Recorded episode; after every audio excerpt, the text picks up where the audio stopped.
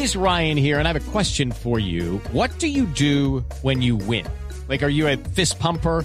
a woohooer, a hand clapper, a high fiver. I kind of like the high five, but if you want to hone in on those winning moves, check out Chumba Casino. At ChumbaCasino.com, choose from hundreds of social casino style games for your chance to redeem serious cash prizes. There are new game releases weekly, plus free daily bonuses. So don't wait. Start having the most fun ever at ChumbaCasino.com. No purchase necessary. BGW. Void were prohibited by law. See terms and conditions. 18 plus. La noticia del momento, el accidente de esta chiva, de este bus escalera, sin condiciones de seguridad en una zona rural de Sabanalanga, en el departamento de Antioquia. 14 muertos, entre ellos dos niños, 36 heridos que están pasando otro vía crucis buscando atención médica en pueblo de la zona. Desde Medellín, Alejandro Calle. Néstor, pues sí, las imágenes, la verdad, son verdaderamente trágicas. El accidente ocurrió ayer en la tarde en una vía terciaria entre las veredas El Tambo y El Oro. Está ubicado a una hora y media del casco urbano del municipio de Sabana Larga, eh, del occidente antioqueño. Allí este bus escalera o chiva, como son conocidos estos vehículos, llevaba 53 pasajeros, muchos de ellos campesinos en plena cosecha cafetera y se transportaban sin las condiciones de seguridad, incluso hasta en el techo, y rodó por un abismo de por lo menos 900 metros al tratar de esquivar una motocicleta que se atravesó en esta vía que parece mejor una trocha. El alcalde de Sabana Larga, César Cuadros, explicó lo sucedido y también atribuyó el accidente al mal estado de la vía debido a las lluvias de las últimas horas en esta región.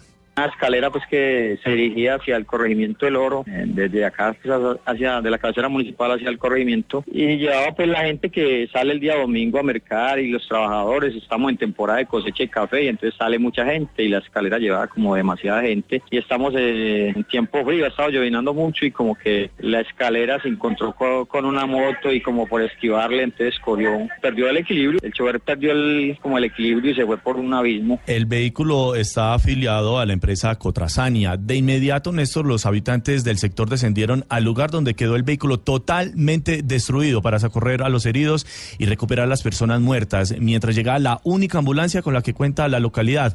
Arley Tobón, uno de los testigos del accidente, narró lo sucedido. Fue un abismo bastante profundo, entonces supuestamente el, el, vehículo iba y la llanta de adelante, el terreno no pudo con el, con el vehículo, iba algo pesado, entonces ahí fue donde fue el abismo. Eh, la verdad, aproximadamente como por ahí unos 200, el 300 metros. El local eh, colapsó porque no tenía la capacidad para atender a tantas personas, por lo que fue necesario trasladar a los heridos a los hospitales eh, Pablo Tobón Uribe de Medellín y tres de ellos al Hospital San Vicente Fundación de Río Negro y otros más al Hospital Local de eh, Santa Fe de Antioquia, allí también en el occidente del departamento. La directora del Departamento de Atención de Desastres de Antioquia, Juliana Lucía Palacios, dio el reporte de las víctimas, entre las que se encuentran lamentablemente dos niños y 12 adultos. Un consolidado de 14 personas fallecidas, 11 de ellas fallecen en el sitio del accidente, tres de ellas fallecen en el hospital.